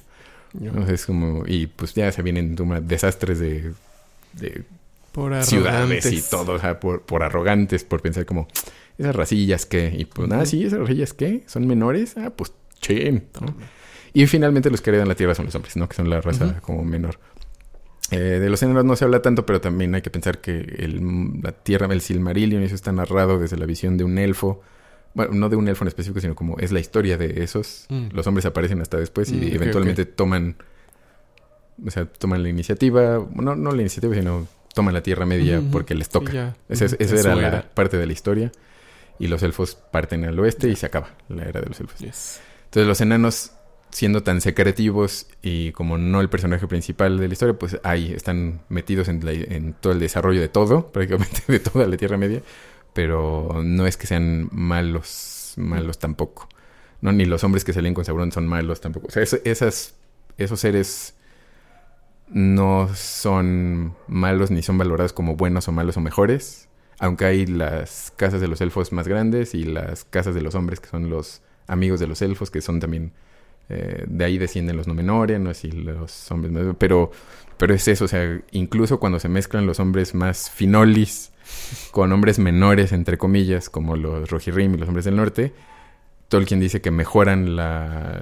como le dan la, como la, la potencia y la fortaleza y la bravura de los hombres del norte a la raza de Númenor y les dan esas cosas. O sea, cuando se mezclan, como que empiezan a pasar cosas más padres porque ellos tienen habilidades que los otros no. O sea, las divisiones de las casas de los hombres tienen habilidades. Unos son más listos, otros son en arte más poderosos, otros son lentos, pero de pensamiento más profundo. O sea, están. Tienen habilidades, no es intrínsecamente este es peor y este es más chido. Entonces, en ese. O sea, sí es un asunto. Eh, cuestionable y creo que está, está bien preguntarse si, si ahí no hay gato encerrado. Sí. Sí, es particularmente relevante mientras vamos avanzando en estos aspectos todos como sociedad. Sí. Y pues, ¿quién caramba se va a poner a leer los libros de cartas de Tolkien? ¿verdad? Entonces, para eso viene yo. Le dice, pues yo ya me los leí porque están bien buenos.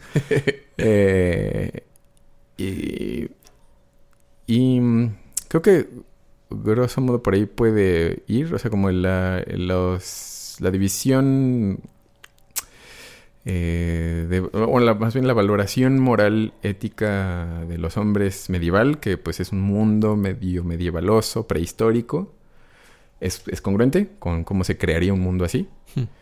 Y las visiones del mismo autor, cómo las fue metiendo y haciendo y creando y después haciendo en otros ensayos y, y pensando a lo largo de su historia, refleja también el mismo desarrollo científico antropológico de la humanidad Mm. Eh, o al menos de, bueno, del, del europeo mm. occidental eh, a lo largo del siglo XX, más o menos. Bueno, de buena parte del siglo XX. Entonces, o sea, tomarlo nada más como puso estas cosas negras. Ah, racista.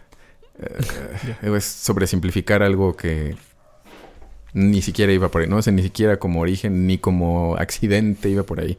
Que es lo mismo, por ejemplo, también con las mujeres, que tal vez eso también se, ha, había dicho mucho, que eso también pregunté y dije, no tienen dudas sobre las mujeres, porque seguro ahí hay, porque dijo, como, ay, no hay papeles de las mujeres en, dice Tolkien, y mi machista, y ni hablan casi en la película, pero él no escribió la película. Sí, pero incluso en la película, o sea, cuando eh, posteaste ese, ese tweet que era de una chava, había visto, la, o sea, me eché la, la primera peli hace un poquito, la semana pasada creo. Mm.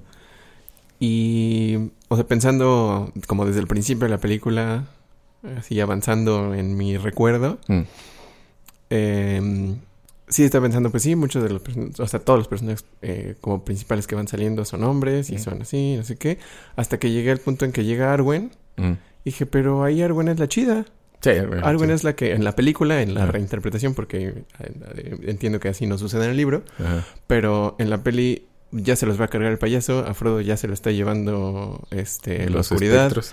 Este están agarrando las hierbitas nomás como para que alentar el proceso lo máximo posible y Arwen es llega y les dice, vamos a hacer esto y yo me lo voy a llevar porque yo soy mejor jinete, tú te quedas ahí. Y de ahí hay una hasta mini discusión de, Aragorn como, no, está muy peligroso. Y la mona dice, cálmate, yo soy mejor jinete, yo voy a llegar más rápido. tú qué sabes, mono. Y se lo lleva. Tú nomás tienes 82 años, man. Y pues ella es la chida en toda esa escena hasta que lo lleva a Rivendell. Ella es y ella está ahí, salva. Ella, libera el, río, ¿no? Que originalmente lo hace Elrond, pero, pero ahí ella es la que libera el poder la del que río. Se agandalla a los, a los jinetes que los van correteando hasta ese momento. Sí, se menciona que Galadriel es la única elfa que se, que se pudo poner al tú por tú más o menos con Sauron y que Sauron nunca pudo nunca pudo penetrar la barrera mágica de, Lodrien y la detesta y la detesta y la detesta porque nunca pudo no puede ver en su mente pero ella sí puede ver en la mente de Sauron oh, entonces no la soporta. Y pues, pues es la única. Nadie, nadie más que ella es la que ha podido. Pero bueno, ella es la elfa más vieja de la Tierra, entonces pues sí, más poderosa. Pero sí, eso, por ejemplo, creo que lo que le hacen les hace ruido es que por amor va a dejar todo y o yo me dejaré de ser inmortal porque mm. por el hombre, o sea, por el hombre. eh, igual está eh, Miranda Otto, que está ¿cómo eh, Eowyn. Eowyn. Eh, que, ay, sí, ya ve a Aragorn y ya se enamoró, ya quiere dejar todo y ya quiere que, digo, pues es que en la película pusieron así, pero en realidad no es así. Mm, no, no, no sucede eso. Ella siempre fue una guerrera, o sea, ella siempre, eh, son Shield Maidens como onda sajona nórdica. O sea, había mujeres guerreras. Ok. Y pues sí, a ver, no todas eran, pero ella siempre de chiquita es como yo quiero ser una guerrera y poderosa y ganar renombre como mi hermano, como mis papás, como mis abuelos. O sea, yo quiero hacer eso. Entonces eh, se emociona cuando conoce a Aragorn porque él es un superhéroe. Casi, o sea, llega y hace estas cosas y es majestuoso. O sea, su forma de ser es, es evidentemente este mono chido.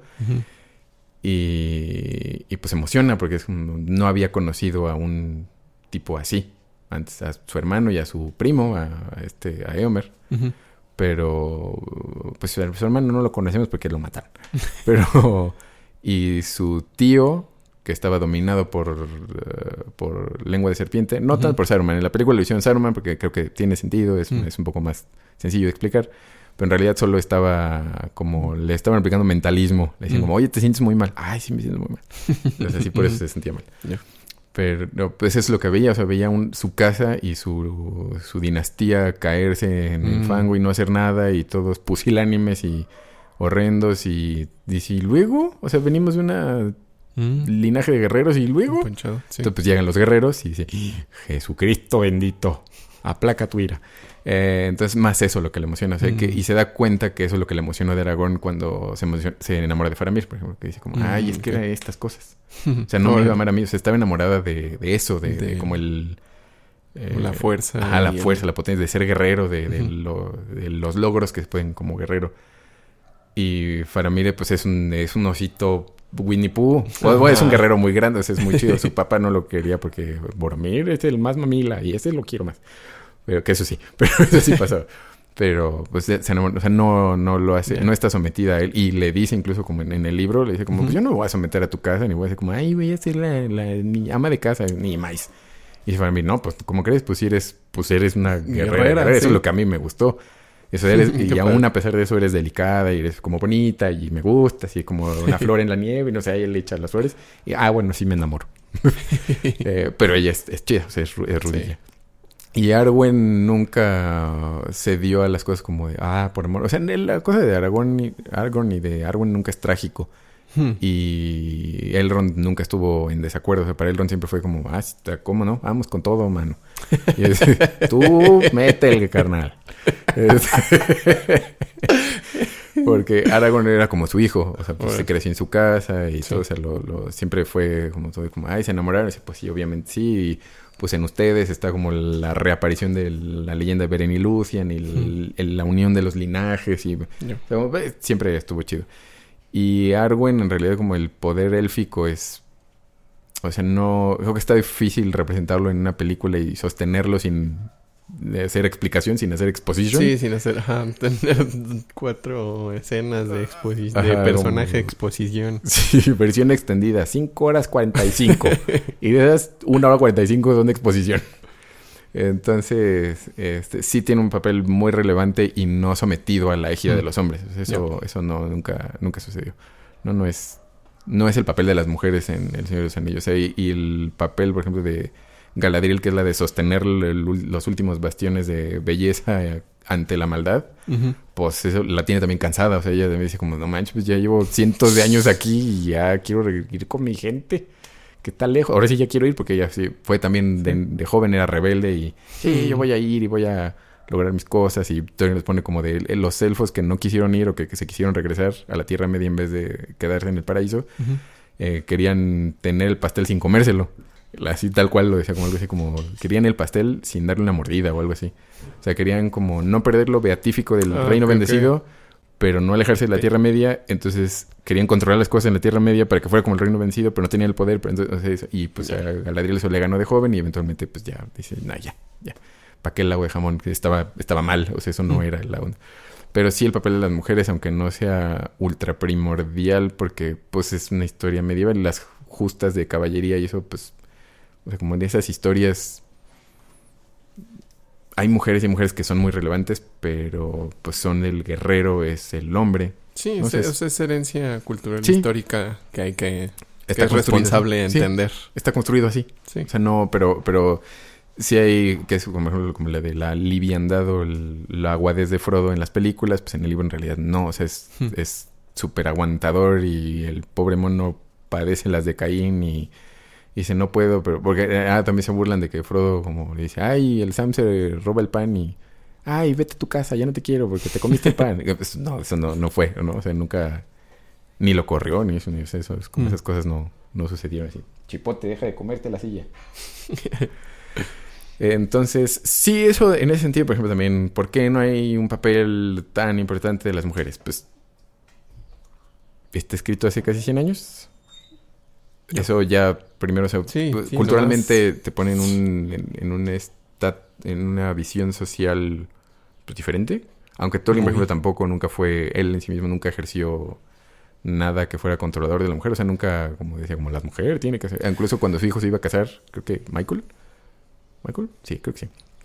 Que dice, oye, pero tú tienes que tratar bien a, tu esposa y cuando ella quiera estas cosas tienes que dejar, o sea, no tienes que ser o sea, no tienes que ser sometedor, ni tienes que ser grosero, ni tienes que tratarla mal, ni tienes, o sea, no, como su papel decía que era como tratarlas bien.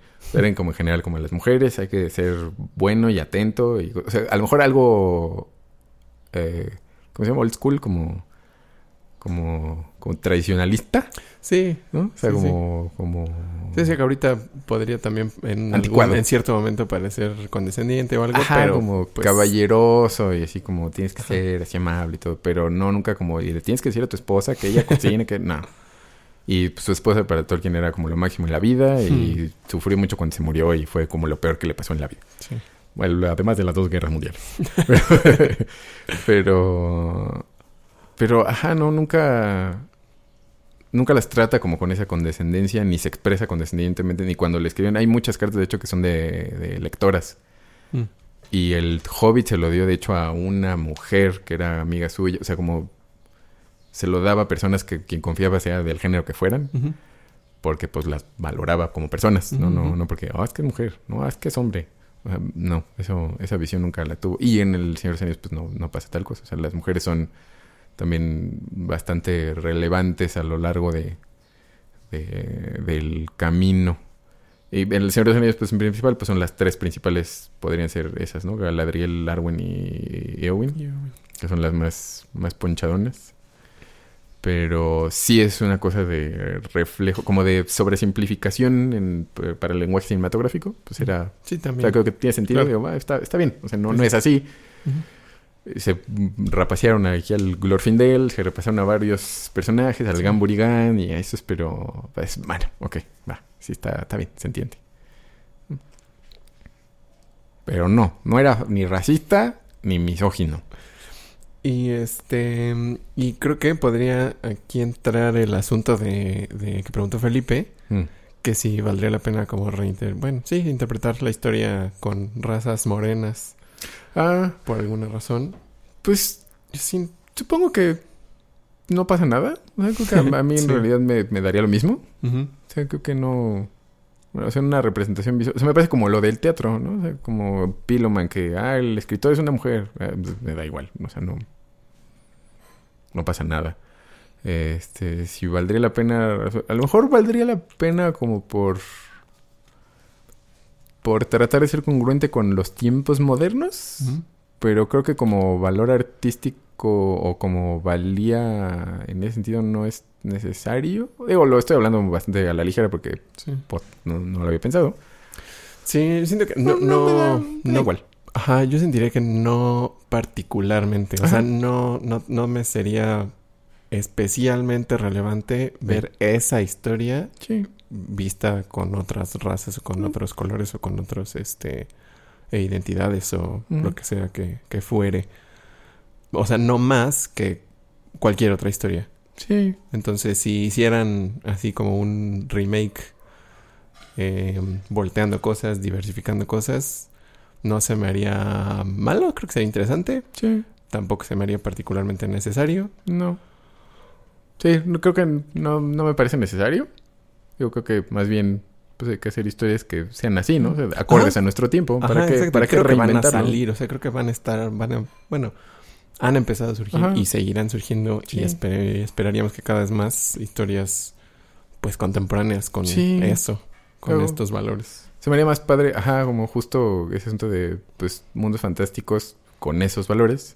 Pero pues creen, creen historias fantásticas ahorita, ¿no? ¿Y qué pasa? Ajá, como que resulta. No vayan a, nomás, no vayan a poner al macho a mer cintado, como dicen, como de, o sea, cuando lo hace una mujer, que de repente como los hombres empiezan a portar como con lo que uno pensaría canónicamente que es una mujer, o los hombres empiezan a ser mujeres y de repente como, ah, sí, ya hacen cosas de, como súper masculinas que pero pues no estás diciendo que está haciendo esto y luego porque, ¿no?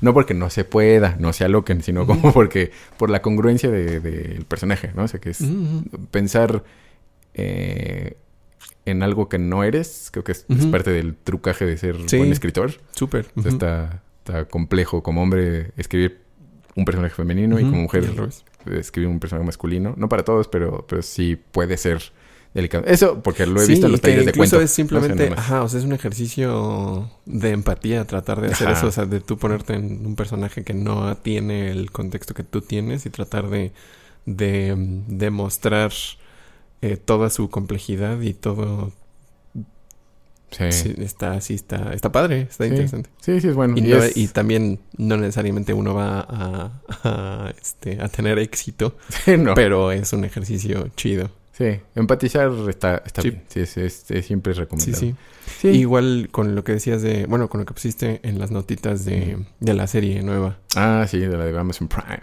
Sí, que eso también estaba diciendo, no, que sea incluyente, porque pues ya es en los nuevos tiempos y lo van a hacer.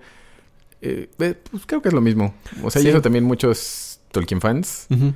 Nah, pero ¿cómo sí van a repeler mucho. Sí. Increíble. Pero creo que yo imaginaría que pues, si, si esta cosa nueva está... O sea, según entiendo, va a contar una historia que no está...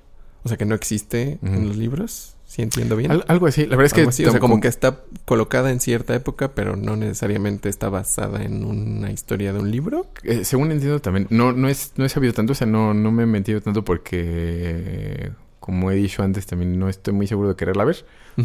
porque porque pues, ya, o sea, ya es algo con lo que crecí, conocí a mi modo y pues digo... Eh, pero no estoy muy seguro. O sea, sí, creo que algo así, que había muchos personajes que no existen. Ajá, si es así, creo que tienen eh, todavía como más facilidad para incluir o cambiar lo que necesiten, porque de cualquier manera va a ser no una cosa fiel necesariamente a toda la visión tolkieniana tal cual, o sea, tal cual está escrita. O sea, ya va a ser una interpretación y una expansión y entonces, pues creo que con más facilidad, digo, incluso si quisieran hacer algo relativamente fiel y cambiar algo sería una interpretación, pero si ya van a hacer una cosa más, este, más nueva, o sea, si van a escribir cosas que no existen, pues creo que con más facilidad podrían cambiar cosas y pues ver qué, a ver cómo se siente y a ver qué, qué, nos dice. Y a ver qué nos dicen esos personajes y a ver qué, qué resuena. Porque incluso una señora decía como, ay, ¿por qué no un Gandalf mujer? Y no qué, que dije, o sea, sí, digo, o sea, pues, sí, digo, en la serie yo creo que no va a salir Gandalf porque pues mucho antes de Gandalf, pero ¿Por qué no? sí, creo que esa, o sea, es más o menos algo semejante con el asunto purista de la sirenita. No, la sirenita no es negra. Me da lo mismo en absoluto que sea la sirenita negra o no. no me importa. Y como, ay, a ver, que también me decían como, y si, a ver, si Frodo es negro y Gandalf se vuelve mujer, eso me da absolutamente pues, lo mismo. O sea, eso pues, será la decisión del quien cree eso. Ajá. Porque pues, eso no cambia. Además, o sea, eso no cambia. ¿Qué va a cambiar? A Tolkien y a sus libros. Sí, ajá, es como si no te gusta, pues no lo veas pues y lee los libros. no es canónico para ti. Ajá. Y, además, con los libros. este, si no va a pasar nada en la historia, o sea, si con base en el color o el género no va a cambiar nada de la historia porque pues no va a cambiar nada en la historia. Porque no es particularmente relevante para pues la, trama. Mismo, ya si en algún momento es como de, oye, Frodo, pero ahora que eres negro. sí, pero tú que eres negro. Ajá. A los negros no les gusta. pues, pues, no, no, eso ya es gratuito. O sea, sí, ya es como. Ya, o sea, señalarlo sí sería. pero si es así, como pues la misma historia con personas que se ven diferentes, pues no, no, pasa nada. No, no, no hay ningún problema. Entonces. Sí, no. Si quieren más cosas o si tienen más dudas o más inquietudes, pues ahí me avisan me pueden refrescar tantito porque si hace calor, entonces aceptaré sus refrescadas eh, o preguntas. Me se pueden, les puedo pasar el link de estas 25 páginas de, de la conferencia de la doctora Tolkieniana de Sorras. Tiene muchos libros también muy interesantes. Si todo sale bien próximamente se los traduzco al español. Justo eso iba a decir, ojalá ya los tengamos en español. Espero por... Ya se está, se está gestionando ese asunto, se está gestionando. Eh, Les pongo entonces la, tus redes en las show notes. Sí. Si quieren decirlo de cosas. Y sí, y ahí me dicen, oye, pero no dijiste esto. Oye, pero no sé qué. ah, creo que también decían como algo de que no describe en realidad. Eh, una, una mona en uno de los grupos tolkienianos ñoños de Facebook. Decía que nunca se describen los elfos que por qué no podían ser de otra raza. Y dije, wow, wow, wow, wow, momento, momento, hija. que sí. Ah.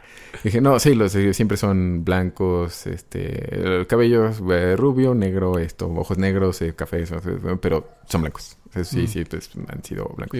los hombres son los que tienen más cambios de piel, los hobbits también tienen diferentes cambios de piel. Según hay unos más fuertes, hay unos más altos, hay unos más... los pelosos, los albos y los... ¿Qué son? No me acuerdo, las otras. Pero los elfos sí están descritos como... Tal cual, como, como cosa blanca. rubio menemista. como un blanco. Algo rubio menemista. Este.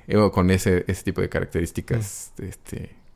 Eh, conocidas por todos. Que también los elfos de Tolkien son una reinterpretación de él mismo de los elfos que dice como los elfos, pues no, no tiene nada que ver con los elfos míticos. O sea, yo me los hice así y ni se iban a llamar elfos. O sea, yo les puse elfos porque era necesario, pero se iban a llamar gnomos. oh. Que porque de hecho los Noldor, los elfos más, más chipocludos, eran Gnoldor porque eran gnomos.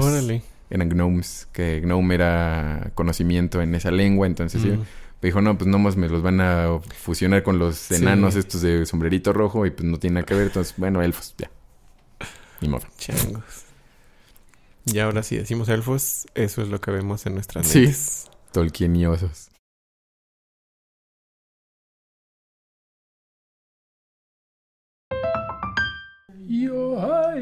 Ay, yo, ay, yo, ay, ay. ¿Quién es Poninas y por qué lo dijo? ¿A la policía? Deseo